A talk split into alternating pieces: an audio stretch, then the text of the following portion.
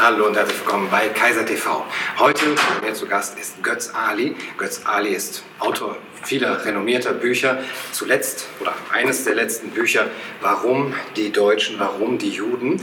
Und in diesem Buch wird schon ja, sozusagen eine kleine Vorausschau gegeben auf äh, das, was folgt, nämlich jetzt eine Herausgabe der Schriften von Siegfried Lichtenstädter, Prophet der Vernichtung, das neue Buch, in dem Götz Ali begleitende Essays ähm, verfasst hat. Herr Ali, schön, dass Sie da sind. Ja, sehr gerne. Siegfried Lichtenstädter ist jetzt wahrscheinlich den wenigsten ein Begriff, die nicht vielleicht sogar schon äh, dieses Buch gelesen haben. Ähm, wenn ich das ganz kurz umreiße, er wurde 1865 in Mittelfranken geboren. Er ähm, musste seit 1897 unter Pseudonymen veröffentlichen und hat Satiren geschrieben, Prognosen, darauf kommen wir ja gleich noch, ein Prophet, wie er hier genannt wird. Und ähm, 1938 wurden dann viele seiner Schriften in die Liste des ähm, schädlichen und unerwünschten Schrifttums äh, der Nazis aufgenommen. Und 1942 wurde er im Ghetto in Theresienstadt umgebracht. Das sind jetzt ja sehr nackte Zahlen. Wenn Sie aus seinen Schriften heraus und auch den Zeugnissen, die wir von ihm haben, ein Bild entwerfen würden, was war Lichtenstein für ein Mensch? Also genau weiß ich es nicht. Ich war nicht dabei. Ich habe ihn nicht kennengelernt. Ich glaube, er war sehr schwierig. Äh, er lebte sein Leben lang alleine. Er war homosexuell, hatte aber, soweit man sieht, keinen festen Partner und scheint es auch im späteren Alter nicht gelebt zu haben. Ähm, er hat sich lebensreformerischen Bewegungen angeschlossen, war eine Weile lang Nudist, Vegetarier dann. Er hat sich erst vom Judentum entfernt und dann ihm wieder sehr stark genähert, auf ganz eigene Weise. Er hat sich mit seinen jüdischen Religionsgenossen rumgestritten und mit vielen, vielen anderen. Und im humanistischen Gymnasium hat er drei Klassen übersprungen. Er hat Indogermanistik studiert, osmanische, orientalische Sprachen, den Orient bereist. Er hatte das Gefühl, er könne, das war seine Leidenschaft, die Orientalistik. Aber er hat dann Jura studiert, er war halbweise, gab kein Geld in der Familie und er wurde bayerischer Beamter, Finanzbeamter. Das konnte man in Bayern im Gegensatz zu Preußen vor dem Ersten Weltkrieg werden. Und da er so schlau war und als Beamter auch sehr gut, als Jurist, ähm, hat man ihm sogar angeboten, noch zur, vor dem Ersten Weltkrieg, also zu Zeiten des Prinzregenten Luitpold, ob er nicht bayerischer Finanzminister werden wolle. Das hat er abgelehnt, weil die Bedingung war, dass er zum Katholizismus übertritt. Und das hielt er für Verrat und für einen unsittlichen Antrag, der überhaupt nicht in Frage kam. Ja, so einer war das durch diese vielfache Distanz äh, zur deutschen Gesellschaft und diese Gebrochenheit und gleichzeitig seine Seelenstärke, sein starkes Ich. Äh, das Ganze bestimmt mit seiner klaren jüdischen Religionsausbildung, durch, erst durch den Vater, dann durch den Ortsrabbiner in Bayersdorf und auch seine Mutter äh, gestärkt worden ist wohl auch durch seine Homosexualität, hat er eine starke Distanz und hat vieles an dieser deutschen Gesellschaft und auch international von außen beobachtet und analysiert. Und ja, das äh, Interessante, das Großartige, wieso ich mich auch auf Wunsch meiner Leser, muss ich sagen, und unter gewissermaßen unter deren Druck, sonst hätte ich es wahrscheinlich nicht gemacht, entschlossen habe, ihn wieder zugänglich zu machen, ihn bekannt zu machen, ist, das sind seine Prognosen. Seine Prognosen für die deutsche und auch europäische Zukunft, insbesondere auch im Hinblick auf die Enteignung, Deportation und Ermordung der deutschen und europäischen ja, Prognosen, Geschichtsvorhersagen, Zukunftsgeschichtsschreibung bereits schon im, ab, ab, dem Jahr, eigentlich um, um, das Jahr 1900 herum, also wirklich schon sehr früh. Und es gibt auch da wirklich Stellen, die sie ja dann auch abdrucken, die ja man könnte sagen, prophetisch zu nennen sind, Prophet der Vernichtung, aber prophetisch, dem haftet ja so ein bisschen etwas an, was wir nicht nachvollziehen können. Äh, der hat eine magische Gabe gehabt. Woran hat er denn das festgemacht? Hat er da Strukturen äh, aufzeigen? Ja, äh, und deswegen ist es auch so wichtig, Lichtenstädter nochmals neu zu lesen. Ähm, er war, erstens war er Geschichtspessimist. Zweitens hat er sich umfassend informiert und er hatte Äquidistanz zu allem Möglichen. Ja. Er hat sich mit wenig identifiziert. Ähm, das hat ihm seine unabhängige oder relativ unabhängige analytische Position gesichert. Ich glaube, wichtig ist Folgendes. Erstens war ihm klar, dass das Gerede von der gelungenen christlich-jüdischen Symbiose im kaiserlichen äh, Deutschland vor dem Ersten Weltkrieg Quatsch sei. Dazu hat er ein viel zu feines Sensorium für die weiter existierenden schwachen Vorbehalte. Das war kein aktiver weit verbreiteter gesellschaftlicher Antisemitismus. Er sagt, wenn man so als Jude allein rumgeht und nicht groß erkannt wird und so weiter, kein Problem. Aber wenn man so als Gruppe zusammensteht mit anderen Juden und gar einer oder zwei noch im jüdischen Jargon reden und so, äh, die sich lustig machen, sich unterhalten fröhlich und so weiter, dann würde man sofort das Ressentiment der Umstehenden spüren und erkennen.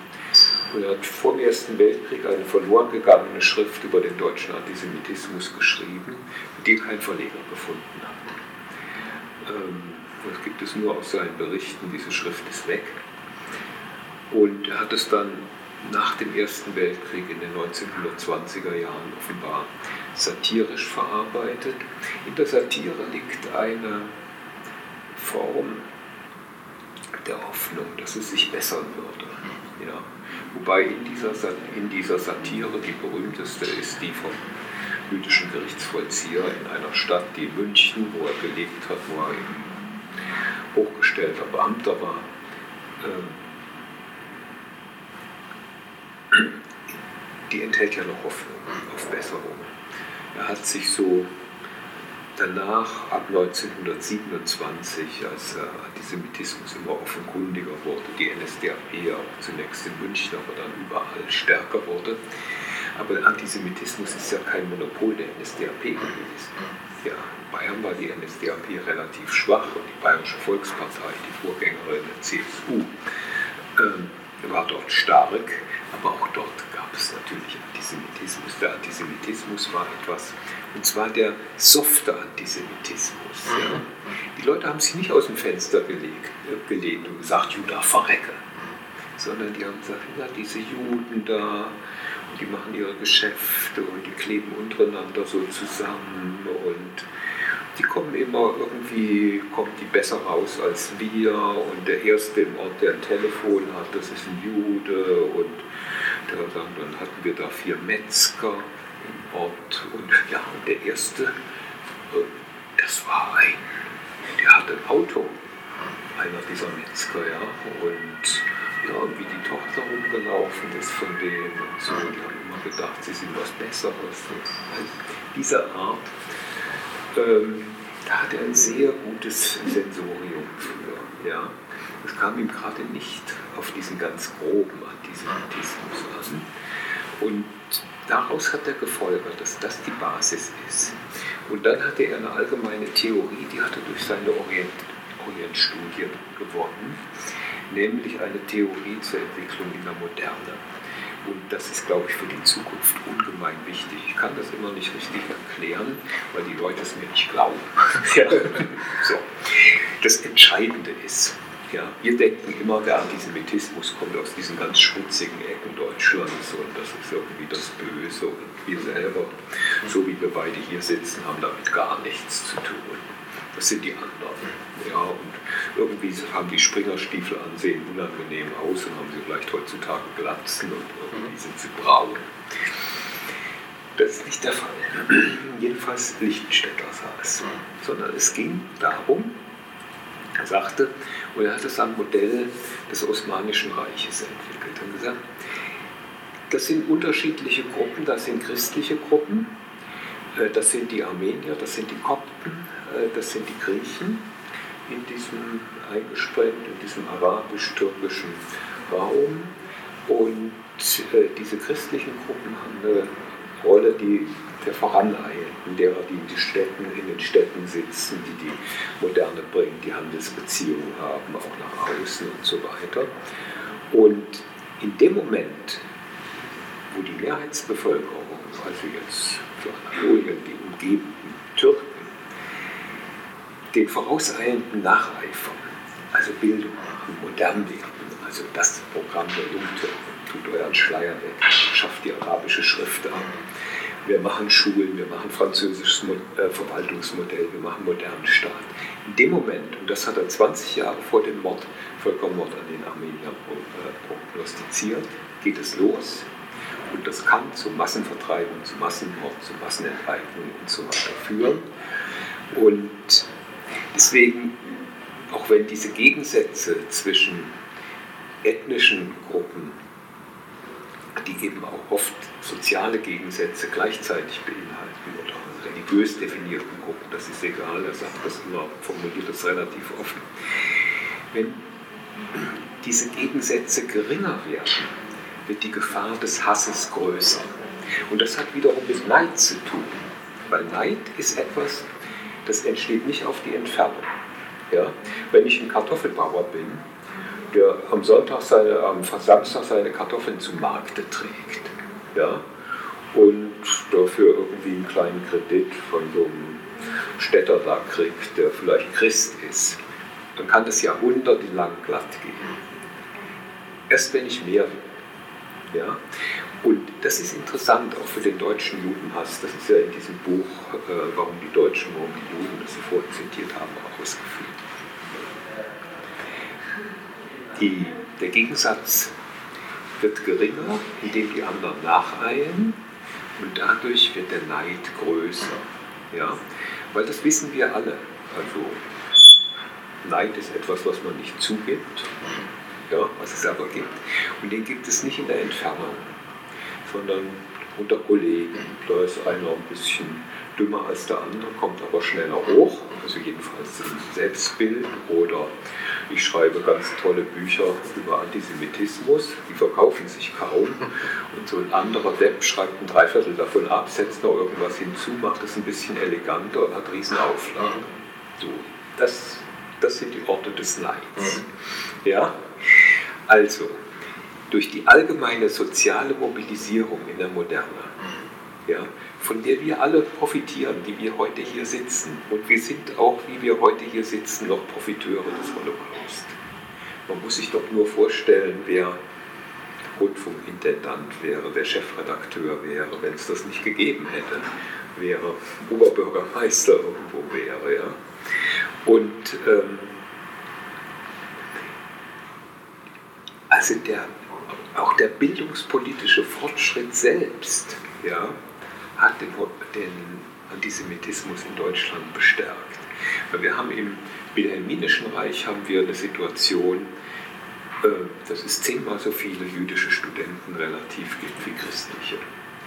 In der Weimarer Republik nähert sich das an. Da sind es nur noch viermal so viele. Und die Bildungsbasis wird verbreitert.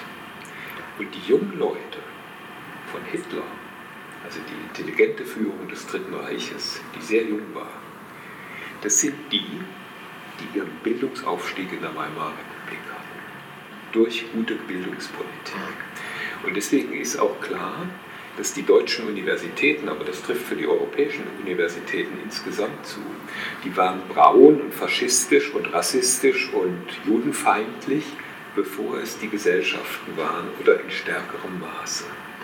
Ja? Weil dort die Konkurrenz ja, mit den intellektuellen Juden, intelligenten Juden, die immer schon mehrere Sprachen konnten, zu deren Religionen das Lesen und Schreiben gehörte und die Abstraktion ebenso stark war. Und das hat Lichtenstädter alles im Auge. Ja. Und äh, ja, und ich habe ja in diesem Buch was gemacht, was deutsche Historiker eigentlich normalerweise nicht machen, aber ich mache es immer sehr gerne. Ähm, nämlich äh, auch über meine eigene Verwandtschaft äh, zu sprechen. Das ist deswegen für mich einfacher, äh, weil ich auch noch äh, der, das Familienarchiv der Familie Ali führe. Das habe ich von meinem Vater geerbt. Aber hier habe ich also äh, Lichtenstädter im Alter von 35 und mein Großvater, der aus sehr einfachen Verhältnissen kam, aber aufstiegswillig. Seine drei Töchter, er ist auf der Oberrealschule gescheitert noch, unter sehr schwierigen Verhältnissen, weil er ein ungewolltes Kind meiner Urgroßmutter war, die nach einem Fehltritt mit 17 hat sie das so ein uneheliches Kind vom Gutsbesitzersohn gekriegt, wurde sie mit dem Knecht verheiratet. Kannte diese Urgroßmutter noch. Und er ist das äh, Kind aus der Zwangsbeziehung. Der hat meine achtjährige Mutter, und ich kannte ihn, das war ein sehr netter Mensch, Friedrich, mein Großvater, einer meiner Großväter, der hat meine achtjährige Mutter 1932, da war da, wo die wohnten, um die Ecke, ein jüdisches Kaufhaus in München, Ulfelder, das größte Kaufhaus der Stadt. Und das war das erste, der erste Ort, wo es eine Rolltreppe gab, und zwar bis in den dritten Stock. Und meine achtjährige Mutter ist da natürlich hingerannt. Dann haben sie irgendwann zur Seite genommen sagt, du, da gehen wir nicht hin. Ja. Und ein sehr liebenswerter Mensch. Ja.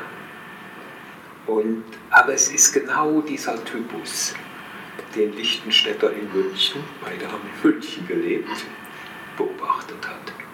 Ja. Und der steht im Zentrum seiner Überlegung. Der hat sich als ungebildeter Mensch, der unter in einer entsetzlichen Jugend aufgewachsen ist. Und hat er, als seine erste Tochter 1919 geboren wurde, ein Klavier angeschafft. Sozusagen als Symbol, wir steigen auf. Mit Bourdieu ist das mhm. Klavier das Zeichen des Aufstiegs in das Bildungsbürgertums, ja, beziehungsweise dann später natürlich der Flügel. Und alle seine drei Töchter haben Abitur gemacht, ja. Und ähm, sollten und äh, wurden dann auch Lehrer, ja. Ähm, und da ist diese, das ist die Grundlage, auf der Hitler agieren konnte, ohne dass der jemals gesagt hat, Judah verrecke. Ja. Und dann hat er hinterher gesagt zu meiner Mutter nach dem Krieg, ja, also was man mit den Juden gemacht hat, das ging doch zu weit. Über den moralischen Gehalt wollen wir jetzt gar nicht reden. Er hat so getan, also er hat nicht verstanden oder verstehen können oder wollen, was das mit ihm zu tun hat. Lichtenstädter hat das durchblickt und hat genau gesagt, dieses Stille, dieses Kleine, das ist das eigentlich Gefährliche. Wenn sich das in einer Krise oder in einer bestimmten Situation mit einer bestimmten Führung und das damit kombiniert wird, dann kann, und das hat er immer wieder prognostiziert, seit 1897, dann kann es zu Massenvertreibung, zu Massenenteignung, zu Massenmorden im 20. Jahrhundert kommen. Und Sie haben auch jetzt schon die, die Armenien-Frage oder die, die Türkei als Punkt oder als Vergleichspunkt äh, genannt. Und ich glaube, er ist auch im, im Nahen Osten oder im Orient äh, gewesen. Ähm, er war dort, aber man weiß das alles nicht ja. so genau. Es gibt praktisch kein Fetzen Papier aus seinem Nachweis. Ja. Äh, seine Verwandtschaft äh, also seine engere Verwandtschaft, seine älteren Schwestern und so, sofern sie noch äh, lebend, also das Dritte Reich erreicht haben, er war der Jüngste in der Geschwisterkette, ähm, äh, konnten irgendwie ins Ausland, konnten in die USA bzw. nach Palästina, haben also im Wesentlichen überlebt, aber da ist der Kontakt abgebrochen und er war eigensinniger, alleinstehender Mensch mit seinen Manuskripten. Äh, und es ist alles weg. Und aber aus ein paar Fußnoten hinweisen kann man sehen, dass er zum Beispiel 1909 noch den Orient bereist hat, dass er äh, vor seiner Festanstellung in der bayerischen Finanzverwaltung, seiner Verbeamtung muss man sagen, äh, größere Reisen gemacht hat. Aber wohin genau? Mhm. Also es gibt eine Fußnote, da war ich in Serbien oder ich ja. habe in Izmir das und das erlebt, aber ja, nicht. Ja. ja, es gibt auch Prognosen, was eben Serbien angeht oder mhm. es, er beschäftigt sich mit der Südtirol-Frage oder auch was, was in Österreich passiert. Also hat er diese äh, sozusagen außenpolitischen äh, Dynamiken als Folie genommen für seine äh, Prognosen für Deutschland? Oder also hat er, hat er da durch den Vergleich äh, Erkenntnisse bekommen oder eher durch die Introspektive? Beides. Ich glaube, er hat jedes Mittel genutzt zur Erkenntnis und hat das äh, zusammengetragen. Und die Kunst ist ja auch heute natürlich noch für jeden Analytiker und Zeitdiagnostiker, die Sachen zu gewichten. Also die unterschiedlichen Eindrücke, Fakten, die man hat, Vermutungen natürlich auch, weil man nicht alles genau weiß. Aber er war ein besessener Leser, ja, also mit dem stundenlang äh, in irgendwelchen Lesehallen oder in der Bayerischen Staatsbibliothek gesessen sein und internationale Presse und so weiter studiert haben. Ähm, und hat es auf seine Weise äh, gefiltert und zusammengesetzt, dieses Bild. Und hat ja auch in München zum Beispiel, das macht ihn ja auch so stark, quasi vom ersten Tag an den Völkerbeobachter gelesen. Er hatte sofort Hitler im Auge, als, als das noch als völlig unbedeutend das war. Es kein Mensch irgendwie, das ist halt noch so ein Spinner, noch so ein Verrückter. Er, der völkische Beobachter, ein viel gelesenes, einflussreiches Blatt, schreibt er 1922, 1923 schon. Und hat die Menschen, nicht Hitler selbst so sehr, ja, die Menschen im Auge. Ja. Während wir heute sagen, Hitler, Rassenideologe, schreibt er über Hitler und Mein Kampf, den hat er natürlich auch gelesen. Das Wichtigste an Mein Kampf ist, dass er schreibt, über seinen Vater schreibt, dass er als 13-Jähriger zu Hause weggelaufen ist und ist ohne jede Ausbildung und ohne jeden Abschluss zum Oberzollinspektor Österreichs gebracht, in KK und zum selbstständigen Leiter einer Zollstation. Ja? Und dass der aus der selbst gewordene Vater, und das dieses Aufstiegsgehen seinem Sohn, dann immerhin so mit 40 Reichskanzler geworden, ist so ein bedeutender mhm. Parteivorsitzender, das hat ja geklappt, ja, ähm, übertragen haben. Das, das hebt Lichtenstädter blindlings hervor. Ja, es gibt inzwischen eine riesen kommentierte Ausgabe von Mein Kampf für sieben Millionen vom Institut für Zeitgeschichte. Die lesen bis heute über diese Stellen weg. Mhm. Ja, das ist ihnen völlig wurscht, was nicht in ihr Weltbild vom Rassismus passt. Also Neid äh, und diese Aufstiegsdynamiken mhm. sind ja, könnte man sagen, was genuin menschlich das mehr oder weniger jeden zutrifft. Ja, eben, aber das ist ja das Interessante, dass er auch, äh, also bei, er geht von den wirtschaftlichen, sozialen Verhältnissen und Dynamiken auf, aus, aber natürlich auch von, wenn man so will, anthropologischen ja. Konstanten. Ja, aber trotzdem schreiben Sie, wenn man Lichtenstädter liest, kann man den spezifisch deutschen Antisemitismus äh, besser verstehen. Also ich würde vielleicht sagen, im, im Vergleich zu einem russischen Antisemitismus oder zu einem französischen Antisemitismus. Gibt es da etwas, was, was er als das, das genuin Deutsche im Antisemitismus? Ja, das Verborgene, das Kleine, das Gehässige. Ja. Ist ja klar, im 19. Jahrhundert, auch zu Lichtenstädters Lebzeiten, ähm, hat es ähm, in Deutschland keine Pogrome gegeben. Ja. Es gab absolute, fast absolute Rechtssicherheit für Juden. Also die waren sie waren nicht gleichgestellt als Beamte und so, jedenfalls nicht faktisch, aber so, das war da. Und er hat, war klar, anders als in Polen und Rumänien, Russland, wo es überall Pogrome gab, sozusagen direkte, aufflammende Volkswut.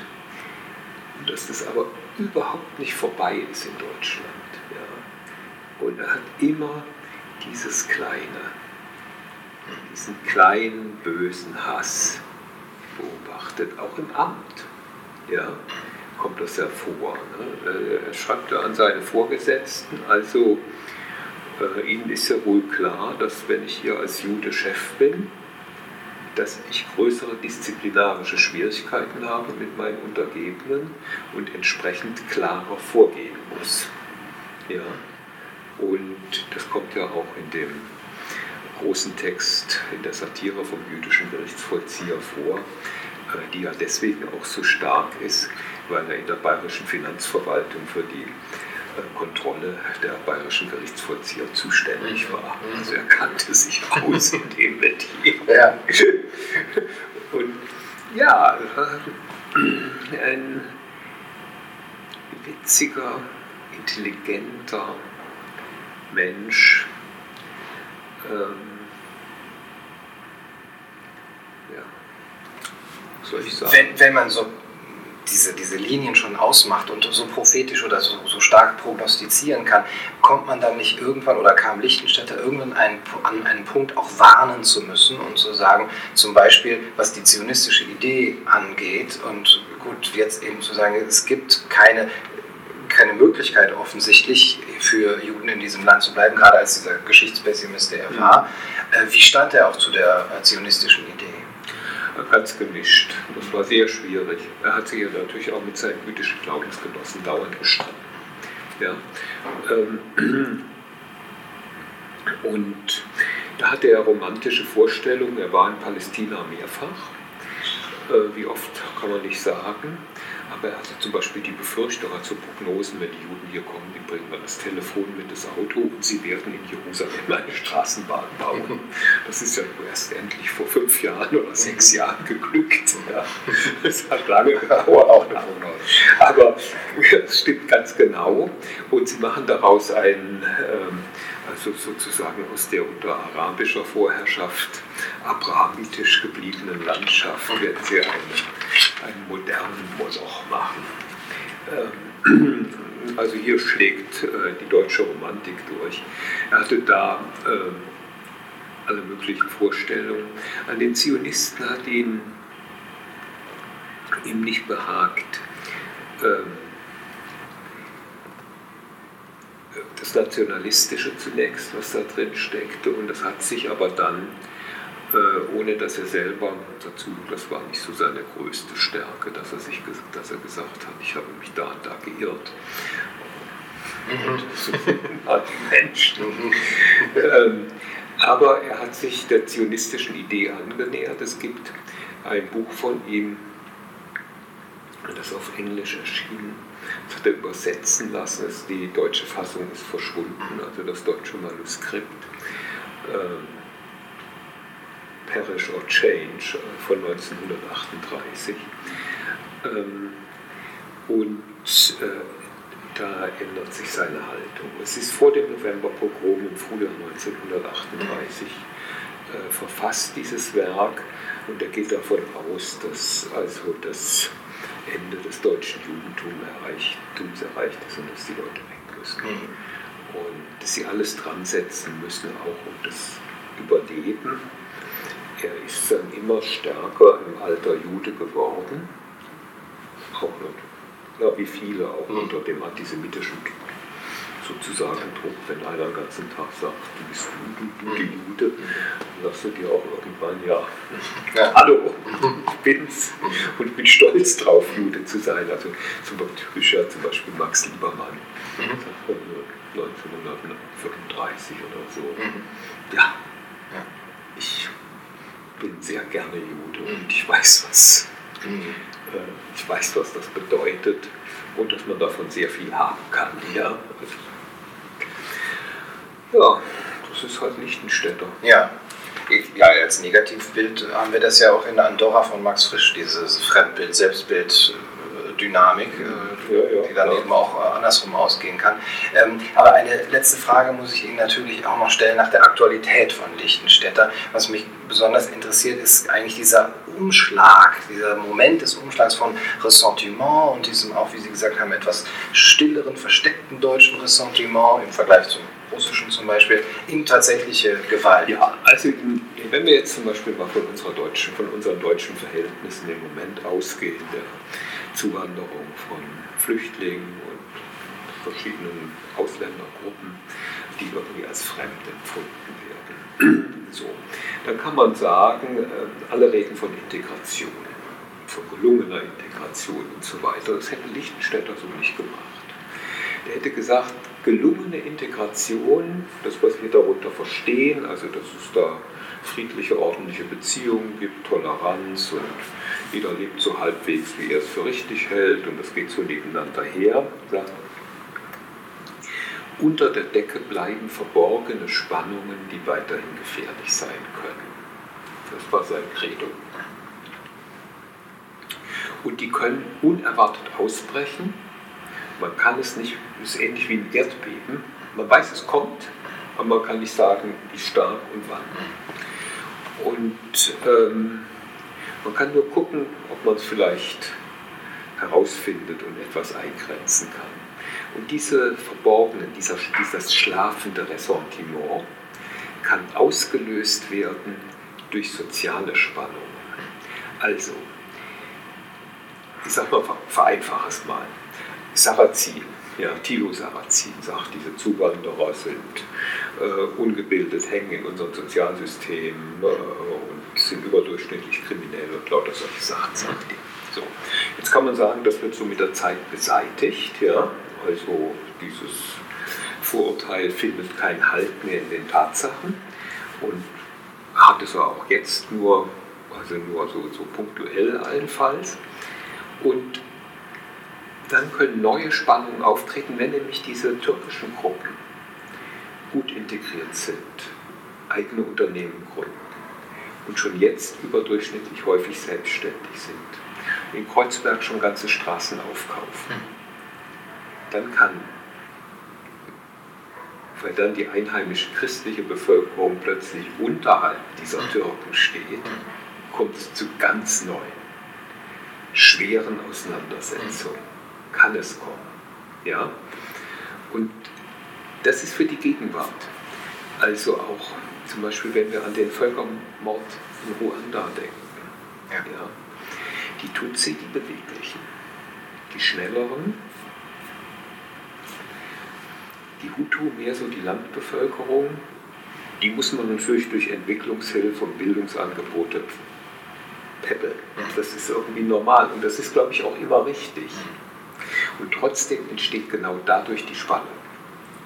Ja? Also man muss sich vorstellen, dass das Böse aus dem Guten entsteht, also dass die gute Bildungspolitik der Weimarer Zeit den Antisemitismus gefördert hat. Das glaubt keiner, aber so ist es. Ja? Und gute Bildungspolitik ist aber immer richtig.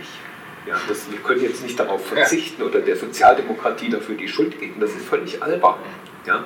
Man muss sich aber vorstellen, dass dann jetzt in der konkreten deutschen Situation kombiniert mit der Weltwirtschaftskrise, wo die Aufstiegschancen einer ganzen, die haben die Abiturszahlen zum Beispiel verdreifacht in dieser kurzen, schwierigen Zeit der Republik.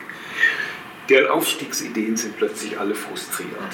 Ja, das sind Aufsteiger der ersten Generation, die sind alle nicht mit Büchern im Rücken aufgewachsen, nicht in bürgerlichen Familien, sind also auch für sogenannte Weltanschauungen, Ein-Punkt-Erklärungen überdurchschnittlich empfänglich. Ähm, das ist ein Produkt guter Bildungspolitik. Das ist nicht ein Produkt äh, von, aus ganz schmutzigen Ecken. Das mag alles noch verstärkend hinzukommen. Ja, aber das ist erstmal der Punkt. Und den hatte Lichtenstädter so sonnenklar äh, vor Augen. Und das werden wir immer haben. Das wird uns, solange es Menschen auf Erden gibt, wird es diese Spannungen geben. Mhm. Ja? Und er hat es dann auch Und er hat auch dazu gesagt, er hatte die Gefahren der Demokratie auch erkannt. Er hat gesagt, unter autoritären, feudalen Verhältnissen kann man manches sehr einfach unterdrücken. Unter demokratischen Verhältnissen, das heißt immer die Herrschaft der Mehrheit über Minderheiten, und das kann ohne weiteres entgleisen. Auch da hat er eine große Skepsis, zum Beispiel im Hinblick auf die äh, republikanische Regierung in Polen, sagte, ob das besser wird als unter russischen Verhältnissen, das ist eine sehr, sehr offene Frage. Mhm. Ja, sagt er 1915. Leider hat die Kamera die Verabschiedung am Schluss des Videos nicht mehr ganz aufgenommen, deswegen liefere ich sie jetzt nach. Das war's für heute auf Kaiser TV. Ich habe gesprochen mit Götz Ali und vorgestellt haben wir sein neues Buch Siegfried Lichtenstädter, Prophet der Vernichtung. Alle Links zum Buch in der Beschreibung. Ich wünsche euch einen wundervollen Tag.